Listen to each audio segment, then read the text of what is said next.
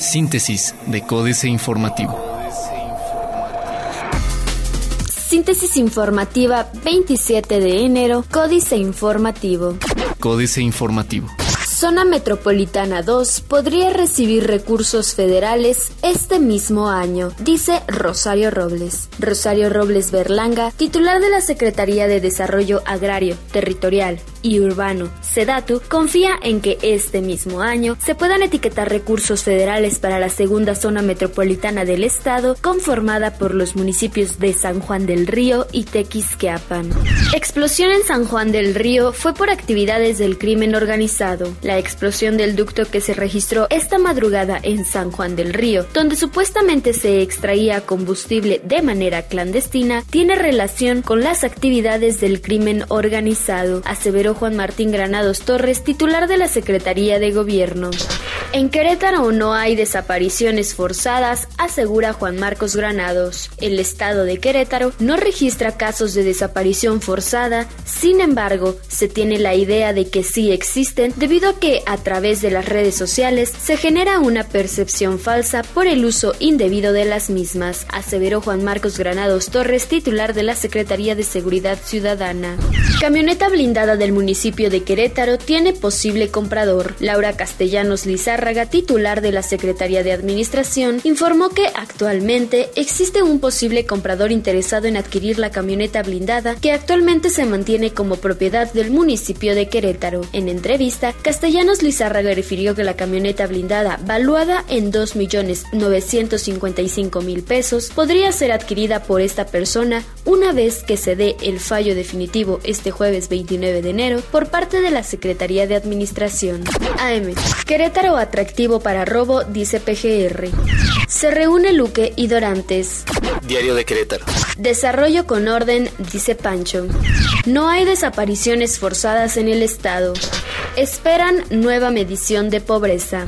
Ubican túnel para robar gas. Reconoce el edil Guillermo Vega Guerrero la presencia del crimen organizado en San Juan del Río tras informar detalles sobre los primeros resultados de las investigaciones en el caso de la explosión que cimbró al barrio de la Cruz, donde se detectó presunto robo de gas LP a ductos de petróleos mexicanos, delito en el que destaca la presencia de un aparente túnel utilizado por los maleantes para conducir el combustible a través de una manguera que desembocaba en las pipas. Mosquito. Van 403 desapariciones. Sentencian muerte de menor. Llaman a caravana por los 43. Accidente mortal en carretera. El choque de un tráiler contra una camioneta que acompañaba a un contingente de peregrinos provenientes del Estado de México con dirección a San Juan de los Lagos, Jalisco, dejó al menos cuatro personas muertas y diez heridos. Plaza de Armas. Habrá más hospitales y guarderías del IMSS. Concluirá este año construcción del centro CONACID. Investiga FEPA de 80 denuncias sobre comicios queretanos. Promoverán capacitación de tribunal. El corregidor. Presenta Sedatu Fondo Metropolitano 2016. Suspenden becas de transporte escolar. Ciudad de la Salud no ha sido descartada, asegura María Alemán. Asignarán esta semana al nuevo delegado de la Secretaría de Comunicaciones y Transportes. Noticias. Trasladan departamento de licencias a Sedeco.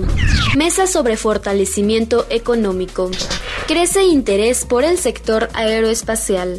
Reforma detonará peso débil a las manufacturas. La fuerte depreciación que ha experimentado el peso podría impulsar al sector manufacturero de México, consideró la firma Bloomberg Intelligence. Un reporte elaborado por la analista Jimena Zúñiga señala que el desempeño manufacturero del país está estrechamente relacionado con el de sus exportaciones. Ahorca fisco con sello digital. Al igual que con el congelamiento de cuentas bancarias, el fisco utiliza la suspensión del sello fiscal digital como medida de apremio a contribuyentes. De acuerdo con la Procuraduría de la Defensa del Contribuyente, PRODECON, la cancelación de los sellos digitales se ha convertido en uno de los principales problemas que enfrentan las empresas y a lo largo de 2015 recibieron alrededor de 100 quejas por este tema. Reaviva gobierno fuerza del Sindicato Mexicano de Electricistas. El sueño del Sindicato Mexicano de Electricistas prendió con este gobierno. A poco más de seis años de la extinción de luz y fuerza del centro, el Sindicato Mexicano de Electricistas volverá por la puerta grande al negocio de la electricidad al convertirse en el primer generador privado del mercado eléctrico mayorista que entra en operación el viernes. Generadora Fénix, empresa formada por el sindicato y la portuguesa Mota venderá electricidad a la Comisión Federal de Electricidad. Avala Secretaría de Salud primer permiso de cannabidiol. Alina, de 11 años, será la primera paciente en recibir un permiso de la Comisión Federal para la Protección contra Riesgos Sanitarios para consumir un aceite de cannabidiol que podría reducir sus crisis epilépticas. Dado que el CBD no está prohibido por la Ley General de Salud, es posible importarlo con un permiso de COFEPRIS, explicó Patricio Caso, asesor del comisionado Federal para la Protección contra Riesgos Sanitarios, y los padres de Alina recibirán esta autorización en los próximos días. La jornada. Atribuye Carstens la volatilidad de la moneda a un mundo con aguas picadas. Banco de México. El precio del petróleo aún no toca fondo, pero remontará a finales de año aumentaron 7.2% los ingresos del comercio minorista en 2015, informó el INEGI. Confía el titular de Hacienda en que la economía mexicana libre entorno adverso. Excelsior. Sindicato Mexicano de Electricistas compite con la Comisión Federal de Electricidad en el mercado mayorista. Repuntan la bolsa y el peso, impulsan los energéticos. La Bolsa Mexicana de Valores y el peso registraron una jornada de avances impulsados por el repunte de los precios internacionales del petróleo. Así, en ventanilla bancaria, el dólar se cotizó en 18.72 pesos con una depreciación de 20 centavos, mientras que en su modalidad interbancario, reportado por el Banco de México, llegó a 18.4745 pesos con un retroceso de 9.30 centavos. Analiza Comisión de Cambios ampliar la venta de dólares. OHL invertirá en dos proyectos 15 mil millones de pesos. Internacional. Bolsas de Asia pierden fuerza por debilidad del crudo. Reserva Federal mantendría las tasas de interés sin cambios en medio de volatilidad del mercado.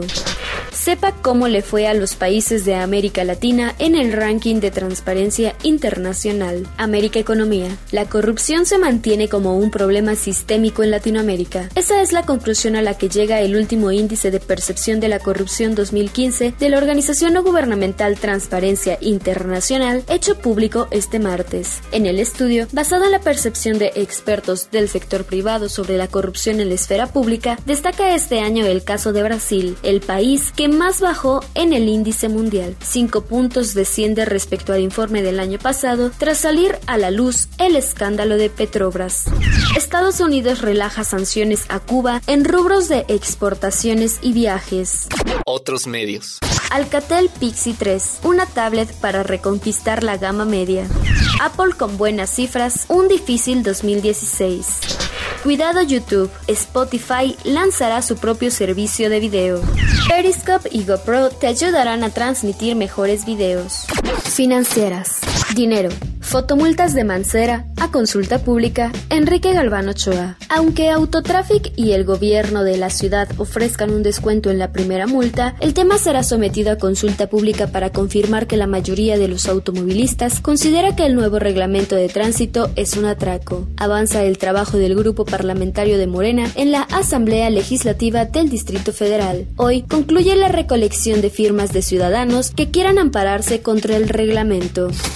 México S.A. Discurso mata realidad. Carlos Fernández Vega. El precio del petróleo mexicano de exportación se mantiene en el suelo, con ganas de que en breve esté por debajo de él. Pero el gobierno federal no deja de hacer cuentas alegres porque, como en el cuento de la lechera, todo es miel sobre hojuelas y funciona maravillosamente bien gracias a la reforma energética. Capitanes. Jorge Gutiérrez Vera, Grupo Val, fue a buscar talento con años de experiencia en el sector público y reclutó a este capitán, el último director de luz y fuerza del centro, para encabezar Energía Eléctrica Val, con la que busca entrar de lleno al mercado eléctrico de la mano de la estadounidense AES. Políticas. Artículo 60 ter. Jaque mate. Sergio Sarmiento. Felipe Calderón reaccionó molesto y casi de inmediato, y eso que estaba viajando de Londres a Nueva York para partir a China. Ayer muy temprano, el expresidente negó la afirmación de Fonatur de que su gobierno había avalado el malecón Tajamar en Cancún. En Twitter escribió, lo primero que hice en materia ambiental fue promulgar la ley que prohíbe destruir el mangle, falso que en 2006 aprobé Tajamar. De Moreiras, Zetas e impunidad, Eduardo Hushim. Flaca como es, nuestra memoria colectiva probablemente ha olvidado un episodio ocurrido en Coahuila en 2011, meses después de que Humberto Moreira dejó el gobierno estatal para asumir la presidencia del PRI, que en ese entonces veía crecer a su nuevo sol, Enrique Peña Nieto. El episodio, una verdadera historia de terror, fue el secuestro y asesinato de cientos de personas. 300 ha sido la cifra más mencionada, cuyas viviendas y negocios fueron incendiados y destruidos en la población de Allende todo ello en represalia de los Zetas contra las familias de dos de sus operadores que se apoderaron de 5 millones de dólares del cártel y huyeron a Estados Unidos. ¿Qué hacemos, Sergio Aguayo? Tienen siglos practicando con éxito el arte de negar, minimizar o trivializar la realidad incómoda. Los insatisfechos, que somos mayoría, denunciamos con evidencia y exigimos con razón y somos ignorados. ¿Qué hacemos? En Davos, Suiza, el presidente repitió la faena. El viernes 22 de enero lo entrevistó Moisés Naín, un prestigiado intelectual venezolano, quien en la versión estenográfica se ve encorsetado por preguntas acordadas, porque jamás interpela y porque el presidente le pone distancia tuteándolo mientras que Moisés lo ustea.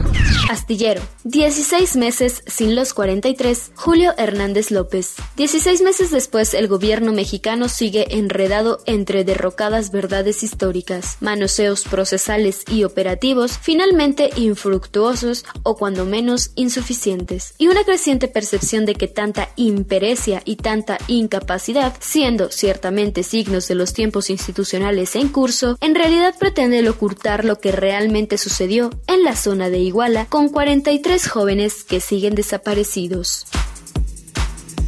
Síntesis de Códice Informativo.